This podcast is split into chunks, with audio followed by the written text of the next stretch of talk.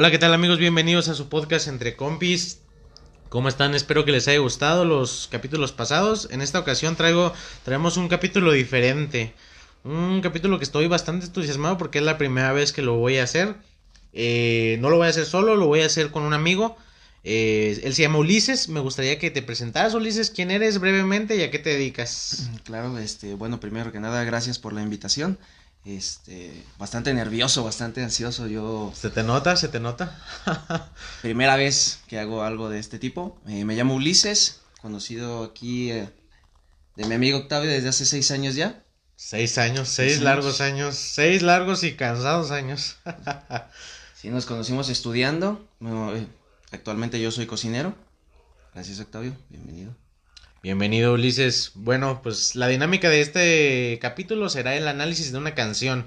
Para hacer un poco de contexto, aquí a mi amigo Ulises siempre surgía en la peda de que quería poner una canción de trova sobre todo. Que nadie entendía, ¿no? Que nadie entendía y que todos nos le quedábamos viendo con cara de ya cállenme este cabrón. Sí, quiten eso, por favor, eso no va con la onda. Eso no va con la onda, pero después dije, oye, eso está sumamente interesante porque las canciones de trova tienen muchos mensajes que interpretar. Y dije, vamos a hacer uno, vamos a hacer uno, güey, creo que sacaríamos buen, buena tela de dónde cortar, vaya. Eh, y en esta ocasión, Ulises nos trae una canción. Ahora que te encuentro de Ismael Serrano. Ahora que te encuentro, ¿qué te puede decir eso?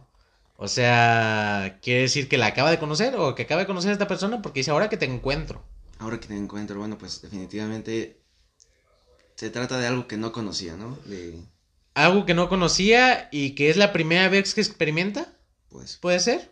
Vamos a ver, vamos a desmenuzarla. Y vamos a empezar con la primera parte, dice.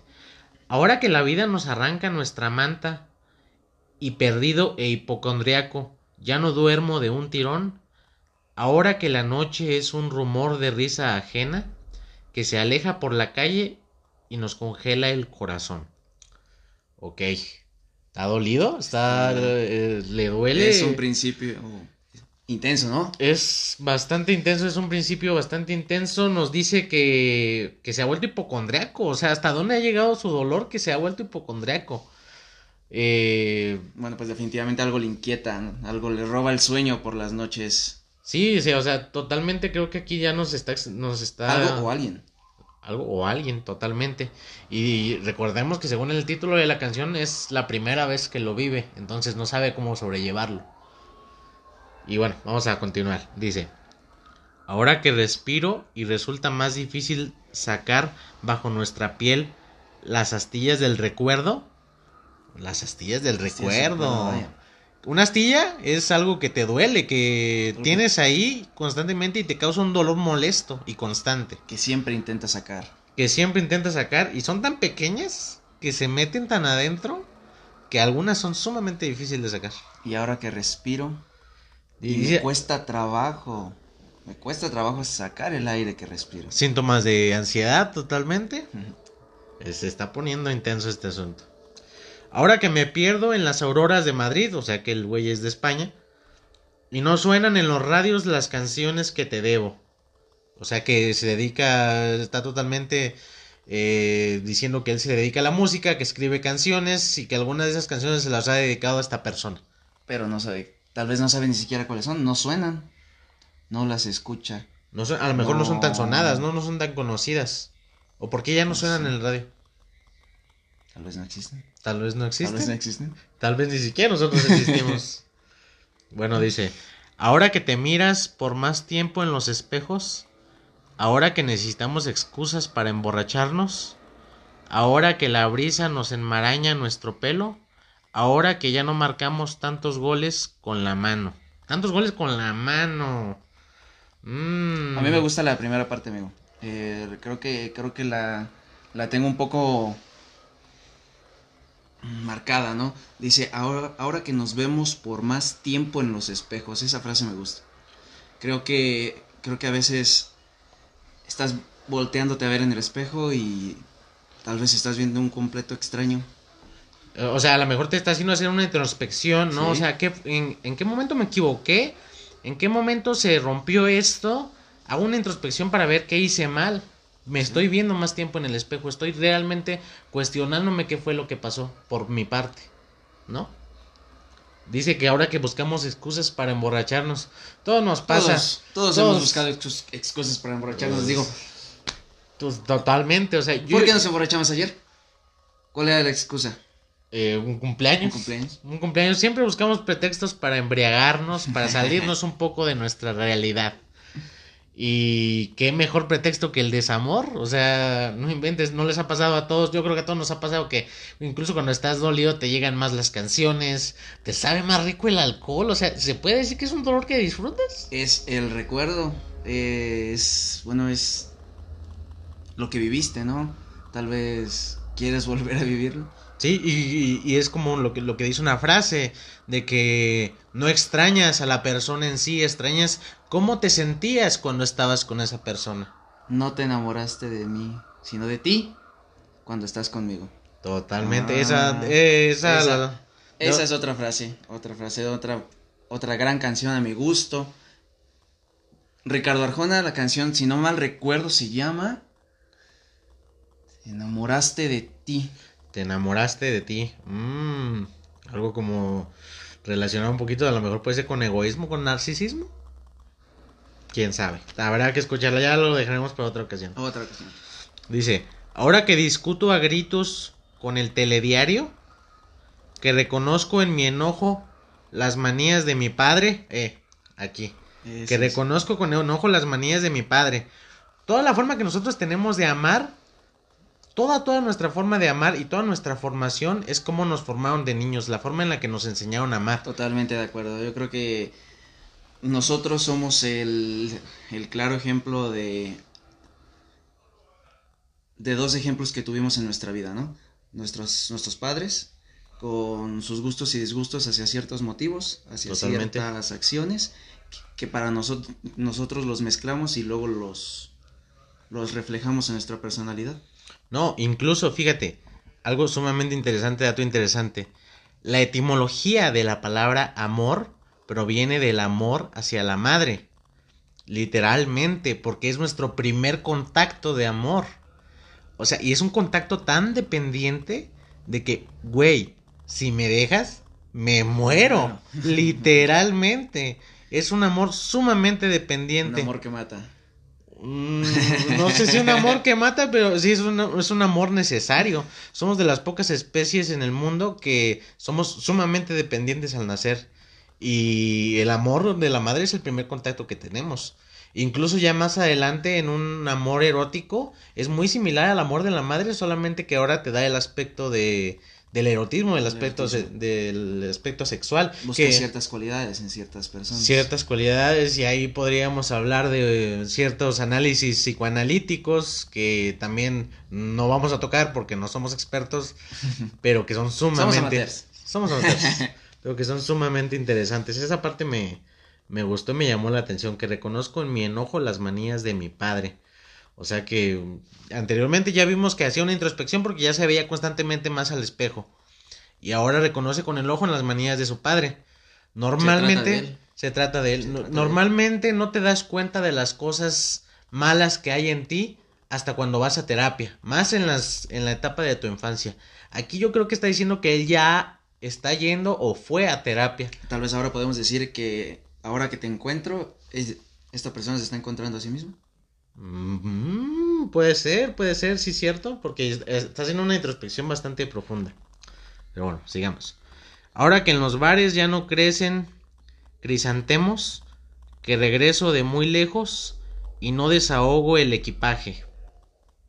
Definitivamente no quiere regresar. No quiere regresar, lo extraña, pero por una parte sí no quiere regresar, entonces ese es algo, un acontecimiento que le hizo bastante daño. Bueno, eso ya nos ha quedado bastante claro.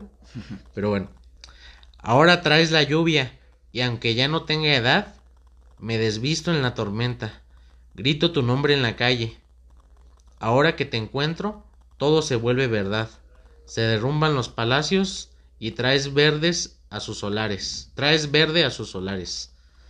Ok, dice, ahora que trae la lluvia y aunque ya no tenga edad, Me desvisto en la tormenta. me desvisto en la tormenta y grito grito tu tu, nombre nombre en en la la calle. Aquí me hace mucha referencia de que llega un momento en el que alcanzas una, una cierta madurez en la que ya no te quieres permitir el hecho de llorar por un amor.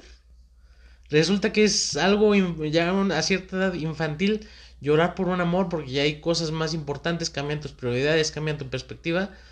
Incluso una canción de de Gera MX lo dice de que de que estuvo muy padre, pero que ya está muy grande como para jugarle al dolido. Incluso una persona madura se puede decir que podría ser inmadura por llorar por un amor. No necesariamente, no lo veo de esa manera, no. Puede que te duela otro tipo de circunstancias, no solamente, no solamente el hecho de haber perdido a esa persona. Ok. Eh, ahora traes la lluvia y aunque ya no tenga edad me desvisto en la tormenta y grito tu nombre en la calle. A veces podemos simplemente sentir que algo que nosotros solíamos hacer, algo que algo de lo que solíamos disfrutar ya no es tiempo de seguir haciéndolo. ¿Pero por qué? ¿Por qué no? ¿Por qué si yo tenía 10 años y me gustaba jugar a las canicas, hoy que tengo 20 ya no? Totalmente. ¿Por, qué ahora que tengo 20 tengo que jugar ajedrez? Mm, Gustos y perspectivas. Pero creo que a mi punto. Eh, ¿En qué momento decidimos ya no hacer lo que nos gusta? ¿En qué momento decidimos ya no hacer lo que nos gusta? Yo una vez leí en un, en un libro que se llama Elogio a la Locura que cuando nacemos, nacemos sin, sin ciertos razonamientos, sin muchos conocimientos. Es por eso por lo que a un niño no le avergüenza jugar, no le avergüenza expresar sus sentimientos, eh, no le importa lo que digan los demás. Conforme vas adquiriendo eh, conocimiento y entre más conoces de la vida, se dice que más apático te vuelves. Se llama elogio a la locura porque eh, dice que todos necesitamos una pizca de locura en algún momento para ser felices. Por eso un niño está feliz porque tiene toda esa pizca de ignorancia. A veces la ignorancia es una virtud. A veces la ignorancia es una virtud, pero como todo en exceso hace daño, ¿no? Muy bien. Dice, haces que este otoño ilumine mis mañanas y haga callar el reloj del vientre del cocodrilo. ¿Traes un corazón para cada hombre de hojalata? Ahora cambias mis razones y me vistes de domingo. Y me vistes de domingo, repite. A ver. Haces que esto Traes un corazón para cada hombre de hojalata. Traes un corazón para cada hombre de hojalata. ¿A qué se refiere con hombre de hojalata? No sé, tal vez es alguien por completo rígido en su persona. Rígido, frío, que no le importan los sentimientos. Siempre, siempre se ha existido este tabú, ¿no? De que a las mujeres les suele atraer ese tipo de hombre que es valemadrista en, el, en ese sentido. ¿Tendrá que ver algo con eso? No lo creo, no lo creo. No lo crees. Yo sí lo creo. Yo sí. Este, dice, y haga, y haga callar el reloj del vientre del cocodrilo. ¿A qué se habrá querido referir con esto? El vientre del cocodrilo. Mm. Un poco perdido en esa parte, no. Sí, sí, sí, esa parte como que no, no alcanzamos a, a interpretar correctamente. Bueno, sigue, dice. Ahora que he aprendido a desaprender las reglas, Ahora que he aprendido a desaprender las reglas, todas estas reglas que nos inculcan de niño, estoy aprendiendo a desaprenderlas porque ya no quiero eh, limitarme a mis acciones por el miedo al que dirán. Estoy aprendiendo a desaprender, estoy aprendiendo a ser libre, a seguir mi propio camino. Puede ser. Puede ser. Y que todo temporal nos regala una enseñanza. Todos somos temporales en la vida de todos. A veces congenias con personas que en su momento son realmente significativas para ti, para tu crecimiento personal, para tu crecimiento incluso laboral, tal vez el más notorio. Pero a veces sabes que son personas que están únicamente de, de, paso. Totalmente. Es como...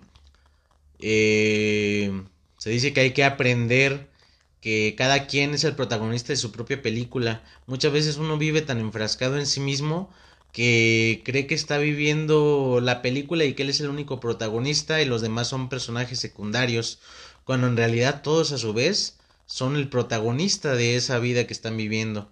y no nos ponemos a pensar en eso de que todos viven una película totalmente diferente a la que nosotros vivimos y donde tú eres un personaje secundario. Puede ser un personaje secundario, puede ser protagonista. Todos los personajes en una película tienen un desarrollo. Totalmente. Y bueno, dice, y a decir verdad que te amo con 140 letras o encerrar en un gin tonic todas nuestras esperanzas. Y a decir que te amo con, con 140, letras. Muchas veces tenemos tanta... Eh, nos complicamos la vida, la verdad. Hay una sola, hay un, una sola idea, algo que, que sabes que quieres decir, pero encuentras mil y un palabras para decirlo. Tal vez lo confundes, tal vez se malentiende. Pero ¿por qué te cuesta tanto? Y a veces lo puedes expresar con, con una frase, con una poesía o con una canción. Todo eso que sientes se puede expresar de diferentes formas. Entonces dice, expresar, este, y decir que te amo con 140 letras. O sea, es algo corto, tampoco es algo tan largo. ¿Qué podría ser una poesía? Te amo tiene cinco letras. Cinco, puede ser alguna frase, no, no sé. Dice, o encerrar en un gin tonic todas nuestras esperanzas, o sea, perderse en el alcohol. Olvidarnos de lo que sentimos, de lo que queremos decir, al menos vagamente por un tiempo. Por un tiempo, el tiempo que nos da el, el, mayor, el grandísimo estado de ebriedad. Dice, y ahora que las noches sin tu luz me han enseñado que toda felicidad deja algún damnificado. Ah, esa estuvo buena, ¿eh? me gustó. Porque, para, para empezar, hay que aprender que la felicidad no es constante. O sea, muchas veces te preguntan que si, que si eres feliz esperando de que seas feliz constantemente y la felicidad nunca va a ser constante. Hay momentos muy felices que hay que saberlos apreciar. Y hay otros tantos en los que estás tocando fondo. Y hay otros tantos en los que estás tocando fondo. Entonces, dice que... Perdón, me perdí donde dije. Toda felicidad deja algún damnificado. Toda felicidad deja algún damnificado. Yo creo que va un poquito de la mano con lo que con lo que acabamos de decir. Dice, que en las calacolas el mar nombra tu recuerdo, que revuelvo en mis cajones para encontrar tu retrato. Tal vez tenga un poco que ver con esta parte en la que mencionaba que él regresa de muy lejos y no desarma su equipaje porque a fin de cuentas a donde está regresando... entonces, entonces, la conoció en, en, un lugar donde él no a donde él viajó, puede ser, ¿no? O sea, no, no la conoció del, lugar donde él vive o donde él... Yo creo que más bien sería al revés, la conoce en un lugar en donde él siempre ha estado. Ok. Y ahora se va. Y ahora se va, dice que las caracolas en el mar nombra tu recuerdo, o sea, es un lugar que tiene algo que ver con la playa. Que revuelvo en mis cajones para encontrar tu retrato. Está lejos que revuelvo mis cajones quiere decir que es del lugar donde vive. Sí, tienes razón en eso. Dice ahora, ahora traes la lluvia y aunque ya vuelve a, a repetir la estrofa, haces que este otoño sigue aquí repitiendo la estrofa. Haces que el otoño ilumine mis mañanas. Ya, aquí se repiten las demás estrofas de, de la canción. Ok, es el objeto de su amor. Se encuentra lejos, se encuentra lejos y le está afectando tanto que está haciendo una introspección y esa introspección puede ser que sea acompañada de una terapia por lo que menciona la, la canción. ¿Qué, nos, ¿Qué más nos puede dejar? Pues creo que creo que mucho de lo que habla es encuéntrate a ti mismo. Puede puede haber muchos factores que detonen ese interés en ti para para conocerte para aprender a desaprender lo que crees que sabes. Para aprender a desaprenderlo. Esa, esa frase me gustó mucho.